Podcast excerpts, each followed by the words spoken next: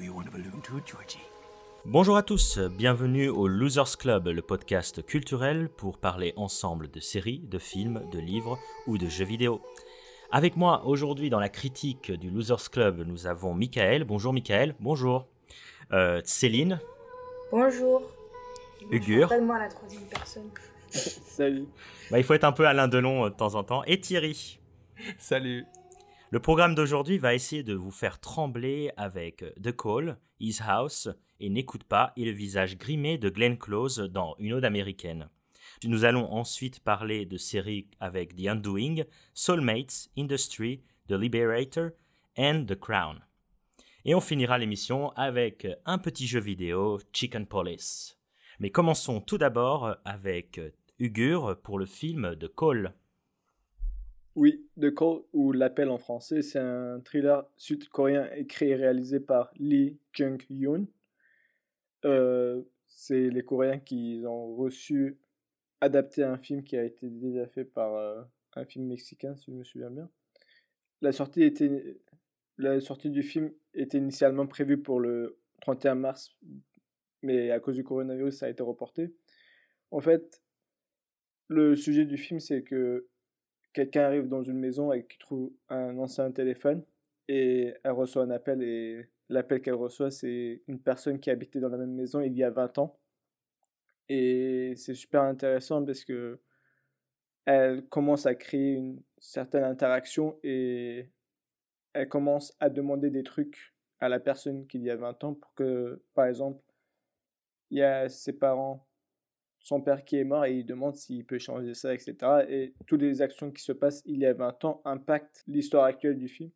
Donc c'est assez intéressant. En plus, ça rajoute une couche euh, de complexité supplémentaire car la personne avec qui elle parle il y a 20 ans, c'est une, c'est une psychopathe et elle commence à devenir une tueuse en série.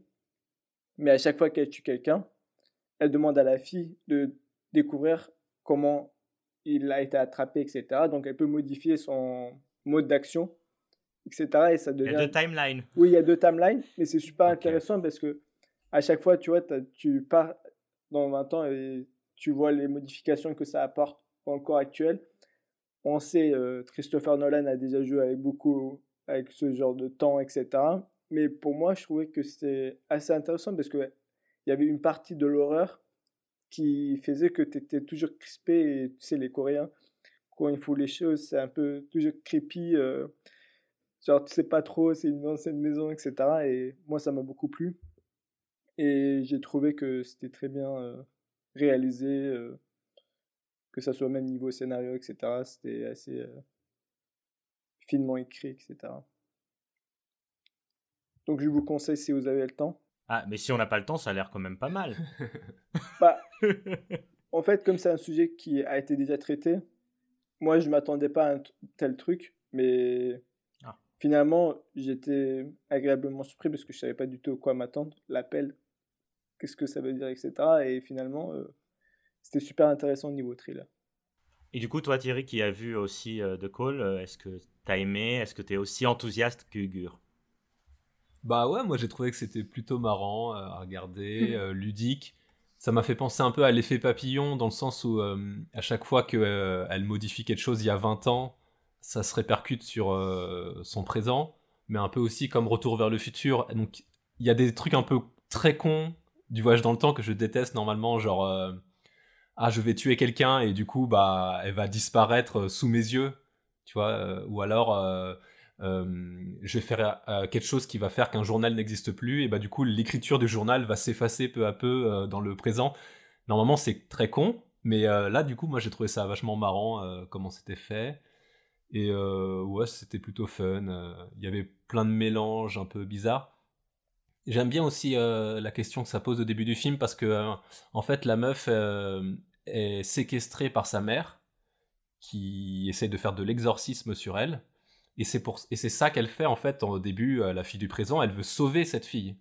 Et en fait c'est en la sauvant en lui disant ta mère va te tuer que bah, elle sauve cette fille qui va devenir tueur en série. Et du coup j'aime bien ce côté là genre qu'est-ce que j'ai fait j'ai créé un monstre quoi.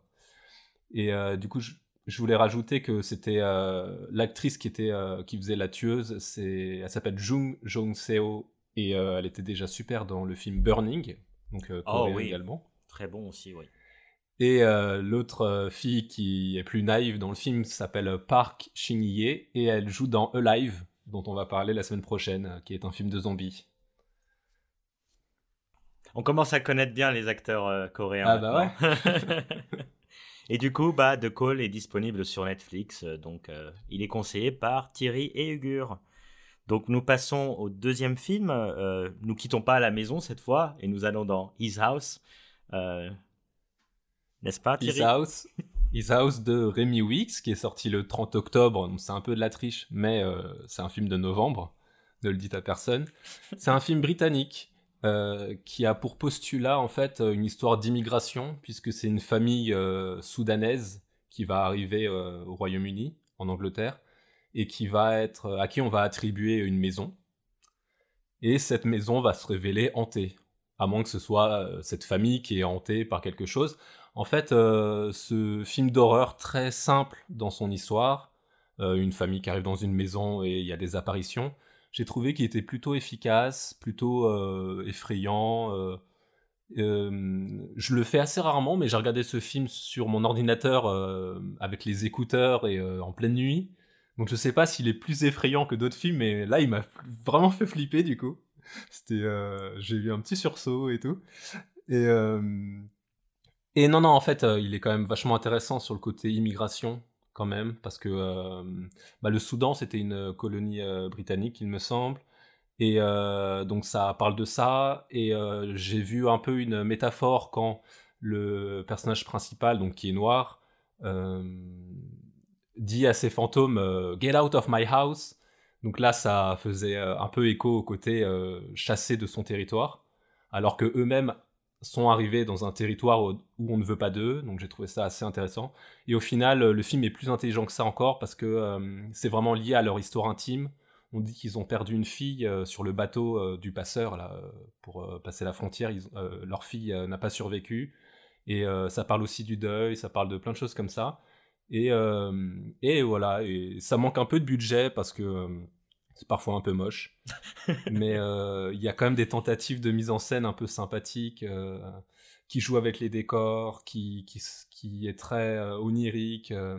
on a un plan, par exemple, où il mange à table, la caméra recule, et en fait, bah, le, monde, le, pardon, le mur est cassé à moitié, et il est en pleine mer. Enfin, il y a, y a des, des, scènes un peu comme ça. Et bah, juste pour finir, il y a une créature qui est jouée par Ravier Botet, qui est l'espagnol qui joue tous les, ah euh, bah les gens qui ont des très grands bras et dans tous les films d'horreur. Ah donc euh, ça a commencé dans Rec et euh, il a joué après Slenderman, Mama, Conjuring et tout ça. Et même ça. Donc en fait, et même ça, ouais. Et donc c'est pour lui que j'ai regardé, j'avoue. voilà. Ah et il y avait. Donc c'est vraiment cool. Il y avait aussi Yumi, Yuni Musaku. Qui est dans Lovecraft Country qu'on a parlé, que c'était un des personnages qu'on aimait le plus. Ouais, elle joue Ruby dans Lovecraft Country, ouais. Bah, et les deux acteurs sont très bien. Euh, c'est plus centré sur l'homme, mais euh, c'est deux personnages très intéressants et, euh, très bons. Beaucoup de films d'horreur de maison cette année, je trouve. voilà, il y a eu The Call, là, il y a eu His House, et, récemment, il y a eu aussi Relic. Beaucoup de maisons hantées. et Vivarium aussi. Vivarium, c'est une maison. Ah, un peu quand même. C'est pas la maison qui est hantée, c'est le quartier en lui-même. voilà. Bah, beaucoup de maisons hantées, en tout cas, dans le cinéma d'horreur, dans le paysage horrifique, c'est assez intéressant. Euh, mais, euh, mais, du coup, on va continuer avec les maisons hantées avec euh, Voices ou N'écoute pas de Angel Gomez Hernandez, dont sur Netflix, ce film est sorti sur Netflix. Et donc ce réalisateur, en fait, a fait beaucoup de courts métrages. C'est un film espagnol et il s'est lancé dans la réalisation avec Voices. Et moi, je suis un adorateur du cinéma espagnol, et quand euh, le cinéma espagnol essaie d'aller dans le genre, c'est encore plus intéressant, je trouve. Et on en a parlé, la plateforme, c'était assez génial, ou encore euh, le film de Bayona euh, sur l'orphelinat, il y a Rec, tout le cinéma de genre espagnol est assez extraordinaire. Euh, et même comme il fait des petits films comme Veronica qui sont pas ouf, bah ça, ça, nous plaît quand même parce que la langue espagnole, elle a quelque chose hein, de caliente. Mais par contre, là, c'est vrai que ça va pas le film. Le film, euh, euh, accumule les jumpscares, très inutiles. L'histoire, ça essaie de faire des choses horrifiques, mais en fait c'est du Hollywood comme on en a vu euh, plein de fois euh, avec euh, tous les films de Conjuring, tous ces trucs très américanisés, sans pour autant rentrer vraiment dans une sorte de culture espagnole, j'ai trouvé, et c'est ça qui est dommage dans le film. Et au final c'est un film très vite oubliable que je ne conseille pas, même si c'est disponible sur Netflix. Mais nous passons maintenant à l'unique film qui n'est pas un film d'horreur pour cette fois, avec une ode américaine où des Hillbilly Elegy. Euh, je suis entraîné pour le dire. Exactement. Euh, de Ron Howard. Et c'est une transition. présente. C'est une transition entre Halloween et la période des Oscars. Exactement. Alors, tu l'as bien dit. Heureusement qu'ils l'ont traduit par une ode américaine, on va dire en français. C'est un film qui était aussi sur Netflix, euh, un film de Ron Howard, le réalisateur de de films très euh, classiques hollywoodiens, style euh, Un homme d'exception ou Le Grinch. Euh, en bref, le réalisateur américain de base, quoi. Et en voyant la bande-annonce avec Amy Adams et Glenn Close très très grimés, je me suis dit, ah, peut-être que ça a un petit peu une Sundance vibe, peut-être film d'auteur, mais en fait, pas du tout. Hein. donc, en gros, j'ai été déçue du film, même si j'aurais dû voir les, les red signals, les, drapeaux rouges, quoi parce que c'est un drame américain plutôt classique. Un, jeune qui vient d'une famille euh, pauvre, qui est élevé par sa mère euh, célibataire et euh, ses grands-parents, mais surtout sa grand-mère, donc interprétée par Glenn Close.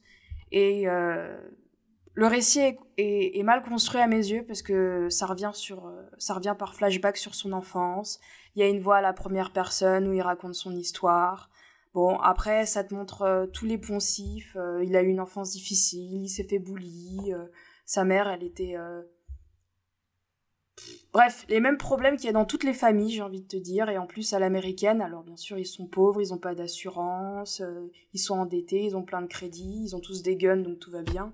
Ils votent pour Donald euh, Trump Un peu, je pense. non mais ça fait, ça fait, justement, ça fait très cliché des rednecks de, de l'époque, on va dire. Et en même temps, comme c'est des flashbacks, et eh ben on te le montre aussi au présent où il, s'en est sorti grâce à ses études, mais euh, le, gros deal, c'est qu'il doit aussi s'occuper encore euh, de sa mère, alors qu'il a euh, en gros un entretien à passer à l'autre bout du pays. Bref, c'est un peu ça la, trame de l'histoire. C'est assez classique de on ne choisit pas d'où on vient, mais on peut choisir qui on veut devenir. Donc j'ai trouvé le film très moralisateur et, malgré en fait tout le drame qui t'expose du début à la fin, ça finit bien. Donc euh, la, la, leçon de vie, c'est vraiment, euh, bah, faut se battre et en chier dans la vie. Donc merci, on était au courant. Mais j'ai pas aimé le fond de l'histoire, même si ça c'était trop happy ending, je pense à la fin, à mes yeux, trop trop film hollywoodien où tu sais comment ça va finir. Bah c'est du déjà vu. Bon, il y en a qui, qui peuvent aimer, mais moi ça m'a un petit peu ennuyé. Le film en soi, et moyen. Euh, je dirais euh, ce, qui m'avait attiré, c'était peut-être euh, le casting, parce que bon, voilà, Amy Adams et, et Glenn Close. donc voilà, c'est une bonne interprétation, peut-être un petit peu trop dramatique, et voilà. Est-ce que je le conseille au final? Bon, si vous avez rien à faire, j'ai envie de dire, et si vous voulez pas bah, avant de fermer sur ce film, Glenn Close, peut-être Thierry peut faire un petit commentaire parce que tu l'as vu aussi. Ah, Thierry aussi l'a vu. Bah, je veux bien savoir s'il en a pensé du coup. bah, je l'ai vu, mais euh, je me suis senti un peu obligé euh, parce qu'il y avait Amy Adams, euh, Hailey Bennett et parce que bah il n'y a pas d'autres films à voir vu que les cinémas sont fermés. En fait, moi, je suis pas très Ron Howard à la base. Hein. Mm. Mais il a pas trop de style. C'était bien, mais. Euh, je trouve qu'il a un style assez classique. Je sais pas ce que t'en penses, mais euh, il a fait un peu des films bat... Enfin, on dirait des films de commande à chaque fois. Donc, euh, il a aussi fait Da Vinci Code, j'ai oublié de le dire. Mais voilà, il... on dirait à chaque fois, c'est juste qu'il a un bête de casting, mais l'histoire est assez classique. Ouais, il a fait Apollo 13, la trilogie Da Vinci Code et Rush, qui a beaucoup marché il y a pas longtemps, mais que je l'ai pas vu mais je sais que c'est un cinéaste qui me plaît pas spécialement. Et là, je savais que c'était avec des personnages grimés et une histoire. un peu pathos aussi, hein, forcément. Grave. Et ce qui est marrant, c'est que tu dis des gens de l'époque. Alors, mais alors ça se passe en 97, donc oui, c'était il y a 23 ans. Mais c'est un peu, j'ai ressenti un peu cette distance. Genre, j'avais l'impression que c'était un film je sais pas, dans les années 80 ou 70, genre, euh, j'avais l'impression que c'était un, une belle biographie à l'ancienne, alors qu'en fait, 97, ça semble si proche, et que c'est quand même des pecnos. Il Billy, ça veut dire pecno. Mm. Euh, et en fait, ça m'intéressait pas, voilà. Mm, mm, j'ai déjà tout oublié. C'est un peu ça. On, dirait, on dirait que t'as déjà vu, on dirait que t'as vu déjà tous les clichés, et... Je sais pas, je, peux même pas dire que c'était un moment agréable à passer puisque ça me faisait grincer des dents à chaque fois qu'ils te montraient leur drame, quoi. Donc. Euh. Bon, bah, on vous conseille pas trop euh, une ode américaine euh, sur Netflix. De toute façon, il y a déjà assez d'autres films à voir comme The Call ou encore His House. Nous passons maintenant aux séries avec The Undoing, avec un casting 5 étoiles. Hein, hein n'est-ce pas, Céline Ah, bah, du coup, je continue. Alors bah moi je continue à vous parler, mais alors pour vous parler cette fois-ci d'une bonne série, puisque bon je l'ai quand même aimée. Euh, c'est alors je tiens à dire que c'est une mini-série, il y aura qu'une il y aura qu'une saison et c'est très bien. The Undoing euh, qui est sorti en novembre sur HBO et OCS en France.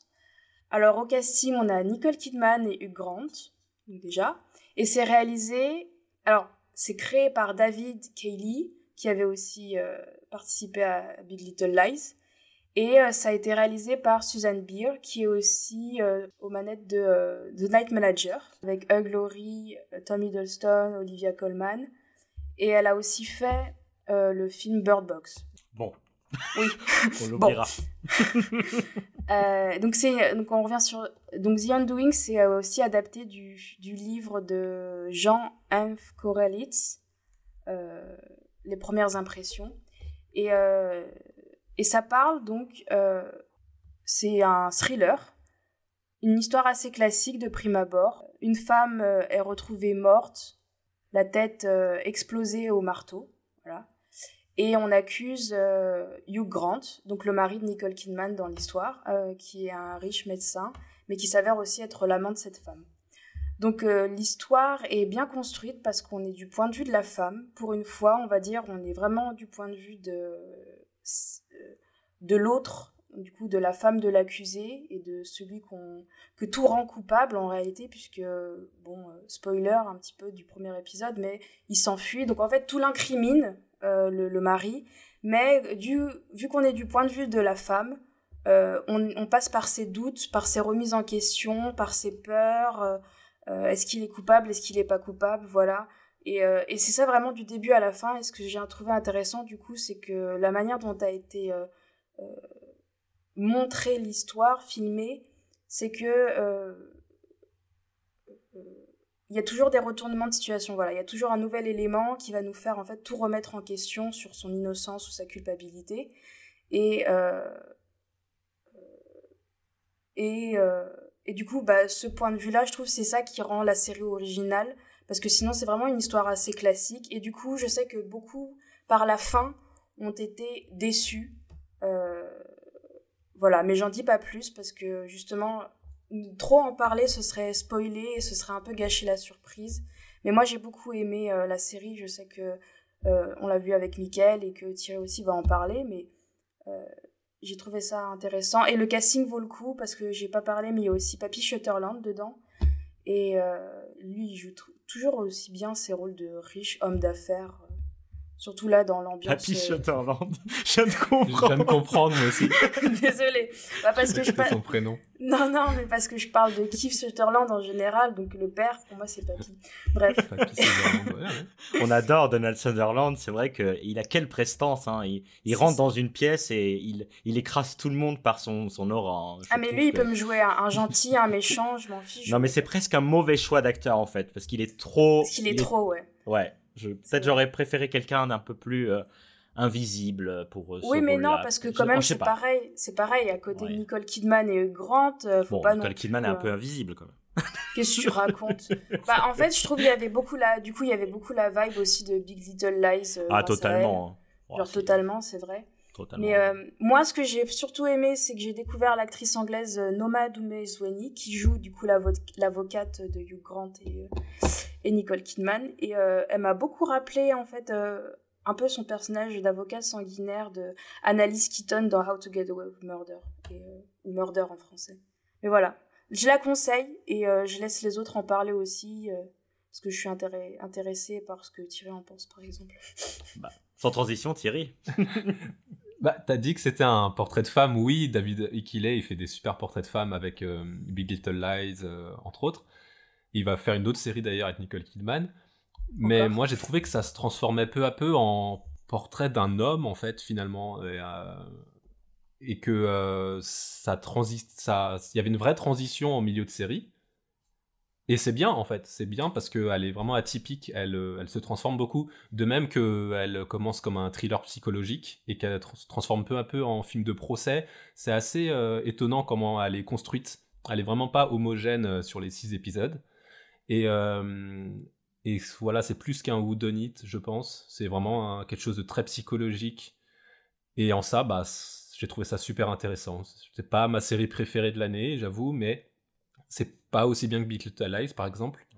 mais il euh, y, a vraiment quelque chose, il y a vraiment un savoir-faire dans l'écriture. Euh, je me suis fait avoir pour, euh, pour des choses très bêtes, de, même en plein premier épisode, des surprises qui m'ont eu totalement.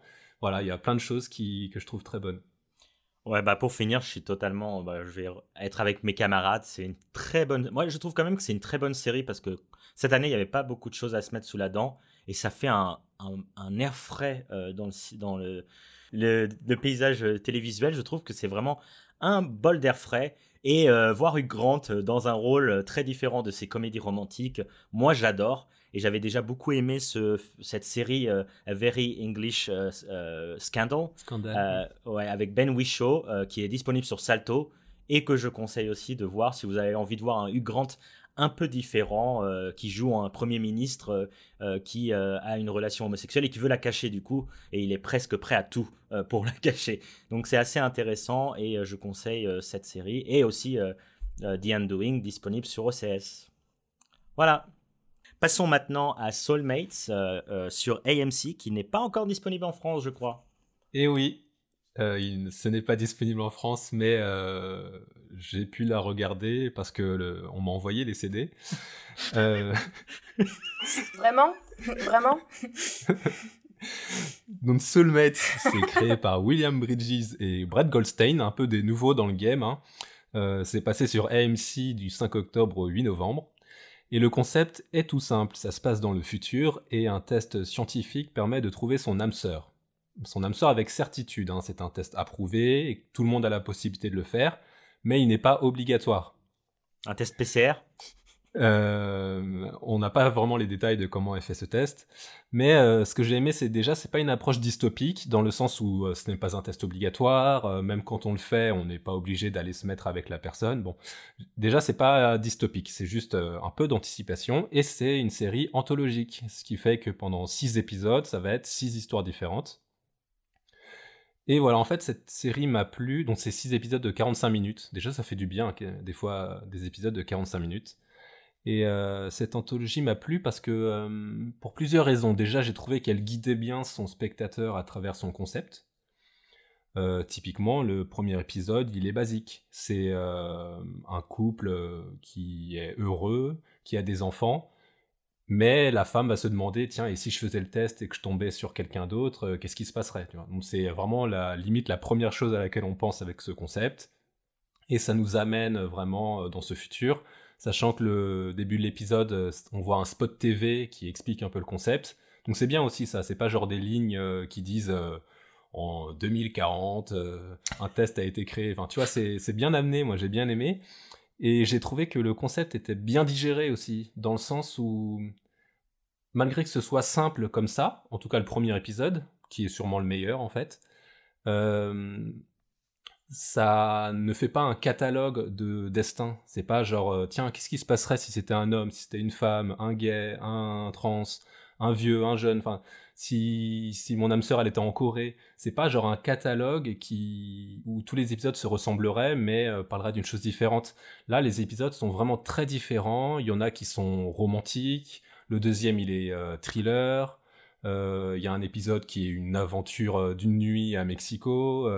voilà, il y a vraiment une manière d'écrire qui est intéressante, comme si du coup le concept était déjà digéré, comme si on avait déjà pensé à un autre degré, tu vois. Et, aussi dans une approche très terre à terre, genre comme si ça existait vraiment. J'ai bien aimé, tu vois, c'est écrit comme si, euh, bah, comme si ça existait vraiment en fait. Euh, on y croit, ça j'ai bien aimé. Euh, après, je trouve que ça manque un peu d'impact. Ce serait vraiment le gros reproche que je ferais, c'est que du coup, du fait que ce soit terre à terre et assez en douceur, il n'y a pas l'effet Black Mirror, comme je pourrais l'appeler, dans le sens où on n'a pas euh, un coup de poing qui va nous dire euh, voilà euh, voilà ce futur qui nous attend peut-être. Enfin il nous attend pas parce que ça n'existera pas mais who knows? parce que ouais qui sait c'est une histoire ils ont découvert une protéine bref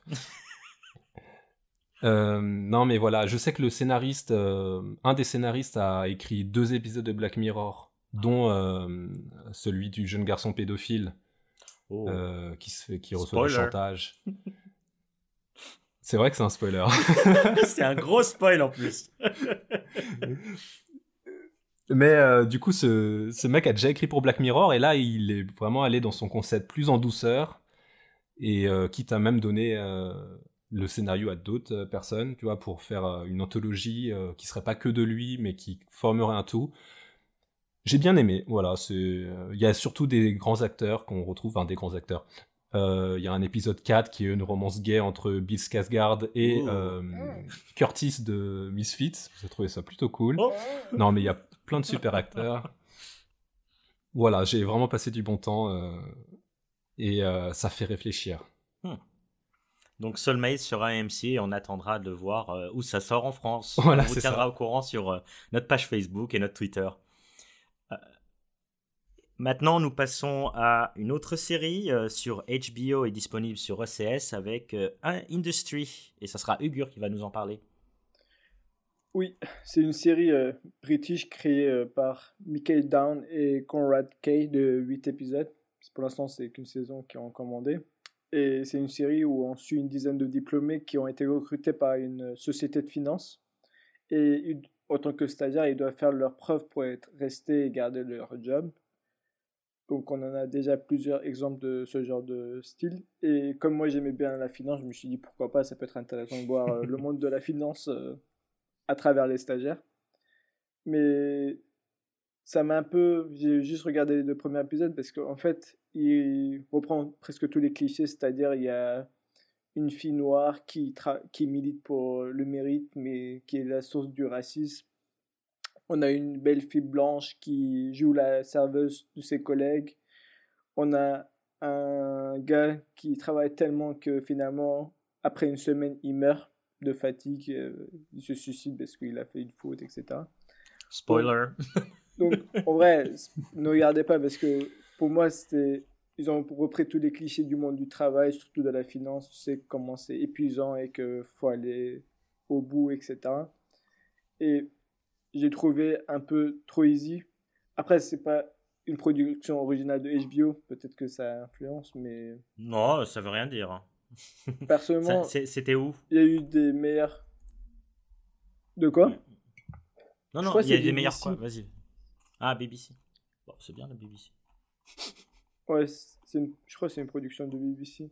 Mais en clair, c'est juste on suit. Euh, surtout le problème, c'est qu'on a beaucoup, beaucoup de personnages et personnellement, j'ai eu du mal à suivre qui était qui parce qu'il y a deux, trois blonds, tu sais, aux, yeux bleus et tu sais pas qui est qui parce qu'ils ont à peu près la même coupe, etc. et en plus, il y a tellement pas de développement de personnage que tu as du mal à suivre. Genre, qui était qui? Attends, lui, ok, c'était dans cette équipe-là, mais qui et, l'autre, tu vois, genre, parce qu'ils ont tous des petits points faibles, points forts, etc. Mais il y en a tellement que tu n'arrives pas à suivre et finalement, tu te perds c'est une heure et c'est difficile, euh, c'est fatigant. Ça vaut pas la peine, quoi. Voilà, bref, euh, c'est une série, peut-être une bonne tentative, mais qui n'a pas marché. Bon, bah du coup, on regardera pas d'industrie sur OCS, malheureusement. mais on pourra peut-être regarder The Liberator sur Netflix, non? Ouais, The Liberator, écrite par Jeb Stewart et réalisée par Xergors Jonkadistis. Euh, sorti sur Netflix le 11 novembre. C'est l'histoire d'un régiment d'infanterie qui, pendant la Deuxième Guerre mondiale, qui va remonter des plages de la Sicile par la France jusqu'à Dachau, donc en Allemagne, euh, sachant que c'est un régiment américain, et qui du coup va mener 500 jours de combat pour euh, faire toute cette route et pour bah, regagner des villes, affronter les Allemands et, arriver jusqu'à libérer en fait Dachau, en gros. Et c'est une histoire qui est pas très connue. Et en fait, cette unité, la, euh, unité euh, de soldats, elle a la particularité d'être composée à majorité de cow-boys texans, mais aussi d'Amérindiens, donc euh, Native Americans, et de Latinos, quoi. Donc en fait, on a un peu déjà imaginé quoi le discours qu'il va faire, qu'il se rassemble, très fédérateur, très bien pensant, ce cher général qui croit en, les gens malgré leur origine. Voilà, on est dans un bon truc de guerre américain. La série accumule les clichés du film de guerre. Donc euh, ça parle de la moralité, euh, qui sommes-nous pour tuer des gens, est-ce qu'on mieux, est-ce qu'on vaut mieux que l'ennemi? Ça parle de dévotion aussi pour pour, pour son pays, pour ses camarades, machin. Mais j'ai trouvé qu'en fait tous ces défauts, qui sont des vrais défauts, hein, que ça aurait été une série euh, live, j'aurais pas aimé, mais justement là il y a un vrai style visuel. Euh, c'est une série animée.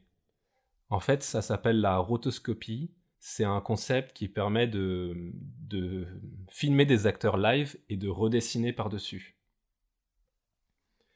Et euh, donc ça, c'est quelque chose qui a été utilisé plusieurs fois hein. déjà au cinéma. On peut penser à A Scanner Darkly de Richard Linklater ou La Passion Van Gogh, qui est un film euh, magnifique, et même la série Undone sur Amazon.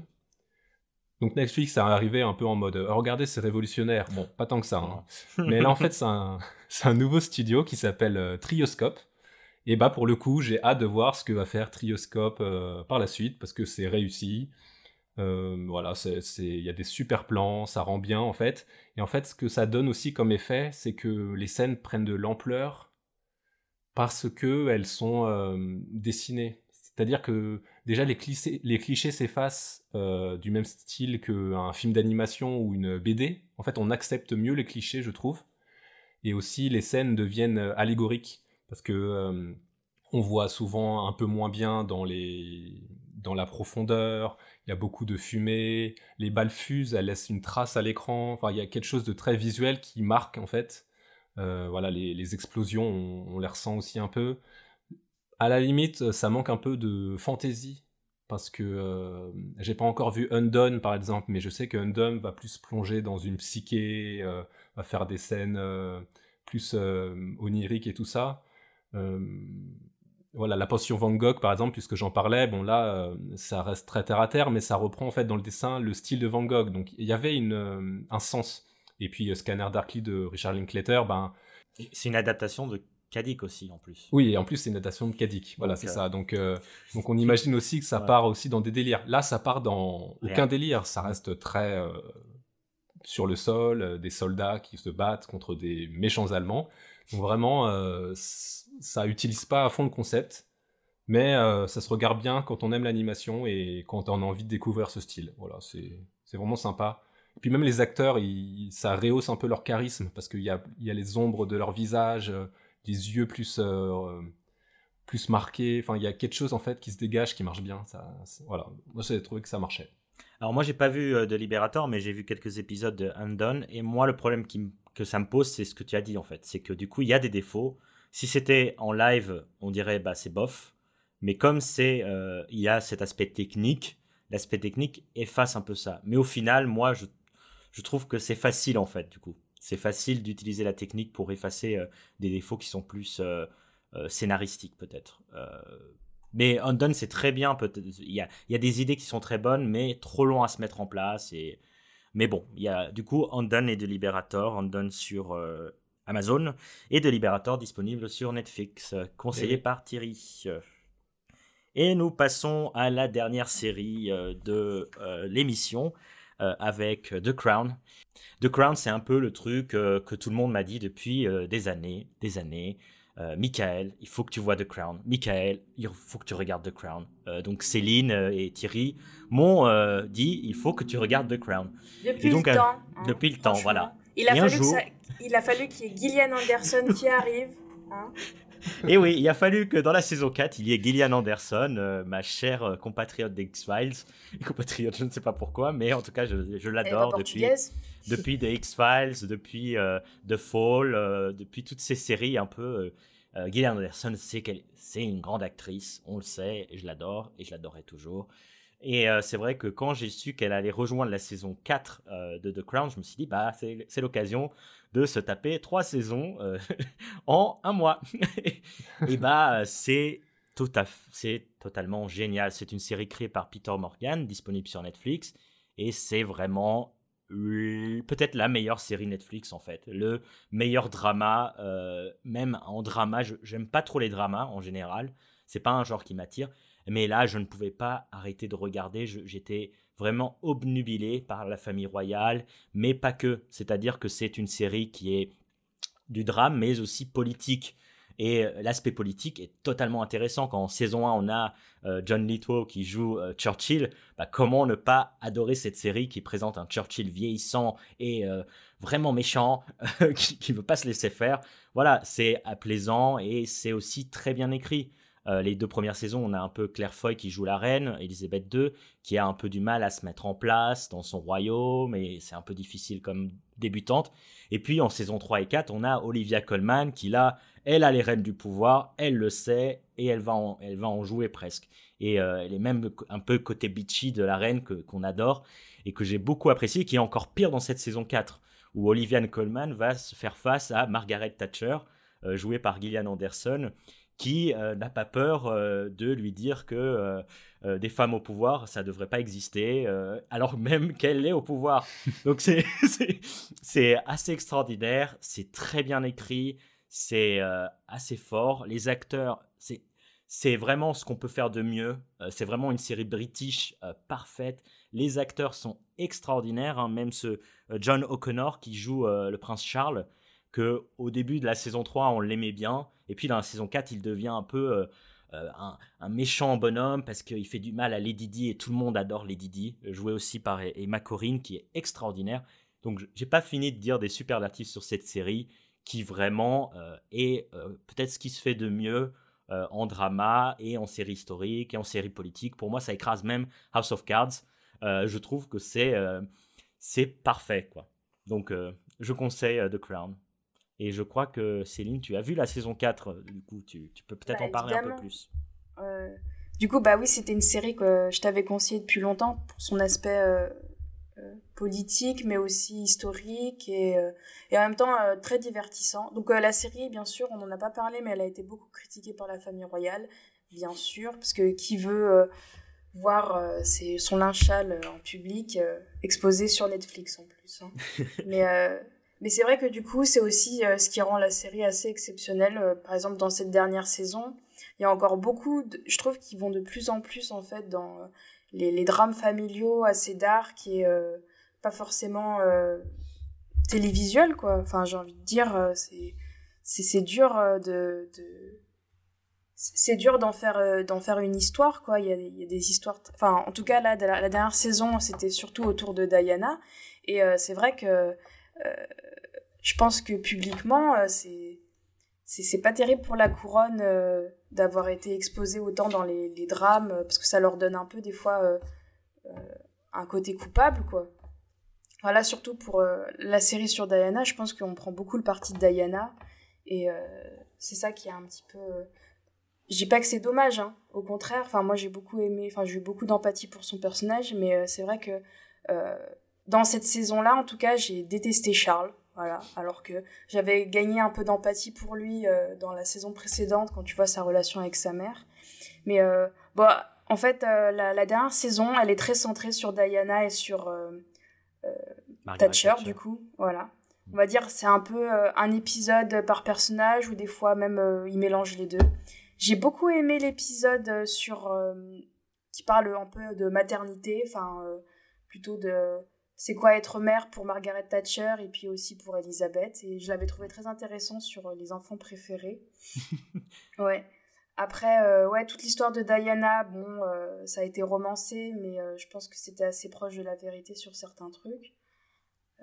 non, cette, cette, saison, elle était très intéressante. voilà. Ah, mais après, ça se bing-watch pas, franchement. Hein, parce qu'il y a des épisodes assez inégaux. Il y en avait si, un. Je l'ai fait. ouais, mais euh, bah, je l'ai revu en plus avec toi, donc c'était assez intéressant. Après, bon, si je pouvais critiquer, parce que t'as fait que euh, dire du bien de la série, et bien sûr c'est très louable, mais euh, on est d'accord, des fois, la musique, bon, créée par ouais. Zimmer, d'accord, mais à chaque fois, elle revient à la fin. Ah genre, qui peut, c'est ça. En fait, c'est un peu saoulant parce que qu'il se passe un truc bien ou un truc mal, t'as l'espèce de musique.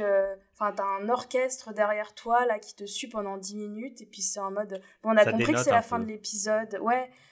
Avec les plans de montrer tous les personnages un par un, en train de regarder la fenêtre, en train de ça, penser. un espèce de slow motion avec la musique en fond. C'est juste que c'est assez répétitif sur chaque épisode en mode euh, dramatique. Bon, voilà. Ouais. Petite, petite tache noire de la série, mais sinon, ouais, c'est vraiment une série exceptionnelle et je suis contente euh, du, de la dernière saison pour son casting. Euh, parce que c'est, c'est, c'est dur, je pense, de se renouveler et en même temps, il y a tellement à dire sur la, la famille. Euh, il y, a tellement, euh, il y aurait tellement d'histoires à raconter et en même temps trouver le ton juste. Parce que c'est ça qui, qui, doit être dur quand, quand, quand c'est d'après des histoires vraies. Quoi. Ouais. ouais, bah du coup, euh, un, peut-être un dernier mot de Thierry. Euh, bon, t'as pas vu la saison 4, mais tu connais The Crown? Ouais, j'ai pas vu la saison 4, donc euh, je voulais pas spécialement en parler, mais bah, The Crown, euh, c'est une des meilleures séries du monde. Hein. bon, bah, je devrais commencer bientôt. Bah oui, il faut, hein, parce que c'est vraiment assez bien à voir.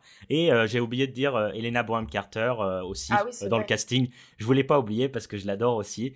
Et surtout, je voulais dire que ça reste une fiction. Et ils l'ont ils l'ont précisé, ils, sont en train de même demander Netflix de euh, dire un message. Attention, c'est inspiré de faits réels. Mais on le sait, et c'est stupide, Ah là les là. gens, de croire vraiment à, à une série. C'est juste une série qui se dévore, qui a des aspects réels, des aspects qui sont faux, mais c'est pas grave, c'est tout aussi bien. Voilà, c'est fini pour les séries. Euh, on vous conseille euh, donc Soulmates, euh, The Liberator, The Undoing et The Crown, mais pas de Industry. C'est passable, on le regardera pas. et on va finir cette émission avec un petit jeu vidéo euh, avec Chicken Police euh, que Thierry va nous présenter. Et bah oui, parce que j'ai joué à un jeu vidéo qui s'appelle Chicken Police et qui est sorti le 5 novembre et euh, c'est développé par The Wild Gentleman, c'est leur premier jeu et c'est un jeu d'enquête en point and click qui est donc relativement classique. Mais il vaut le détour parce que euh, pour son histoire et son aspect visuel. Alors déjà le jeu est en noir et blanc dans un style euh, film noir, euh, voilà, les enquêteurs en impair et en chapeau quoi. Et on essaye de mener l'enquête pour découvrir qui envoie des lettres de menace à une femme célèbre qui tient un bar cabaret et qui est en couple avec le chef de la pègre, évidemment. Donc j'ai dit que c'était en noir et blanc, mais il y a des petites touches de couleur. Donc euh, on a par exemple les lettres rouges euh, sur les lettres de menace, ou encore les yeux verts de cette femme fatale. Il y a un effet euh, Sin City dans cette manière de souligner certains aspects euh, parmi le noir et blanc. En fait, ça, ça souligne vachement les émotions. quand le personnage principal va découvrir ses yeux verts, il va être voilà, submergé par l'émotion, et la couleur renforce ça. Spielberg l'a aussi fait hein, dans, dans la liste de Schindler, exactement. Euh, donc c'est sympathique, mais je vous ai pas dit le plus important, parce que j'aime bien garder des surprises. Cet univers est constitué entièrement d'animaux. Donc là, vous comprenez Chicken Police. En fait, Chicken Police, c'est le duo de poulets, au sens euh, littéral et euh, métaphorique. Donc celle-là était facile, hein. Mais voilà, en gros, c'est tous des personnages. euh, donc cette femme fatale, ben c'est un chat euh, qui a les yeux verts, du coup. Les méchants, bon bah c'est souvent des reptiles ou des rats. Pas des cochons. Ah, euh, À la je sais pas s'il y a un cochon. J'aurais imaginé la pègre en cochon, bref. Et moi j'aime bien ces trucs-là, voilà, comme t'as dit Zootopia, BoJack Horseman. Moi j'aime bien tous ces machins-là. Euh, le manga Beastars aussi. euh, Black Sad pour les BD. C'est accompagné d'une vraie mythologie qu'on découvre peu à peu, et ça c'est vraiment cool. C'est-à-dire qu'ils ont vraiment pensé à un tout où euh, la ville Cloville a été fondée par quatre animaux. Donc on voit le blason de la ville avec les quatre animaux. On parle aussi des autres pays. Par exemple, il y a un pays sous-marin. Il y a vraiment une mythologie qui, qui, existe et qui est intéressante. Et on nous dit aussi que les humains sont une créature légendaire voilà, ah, il paraît que les humains, machin. Donc euh, c'est assez rigolo, et puis même ça joue aussi sur les dialogues, beaucoup de jeux de mots, euh, ça, ça, revisite un peu les expressions à la sauce animale, donc forcément euh, c'est cool. marrant. Au lieu de dire merde, ils disent merle en français.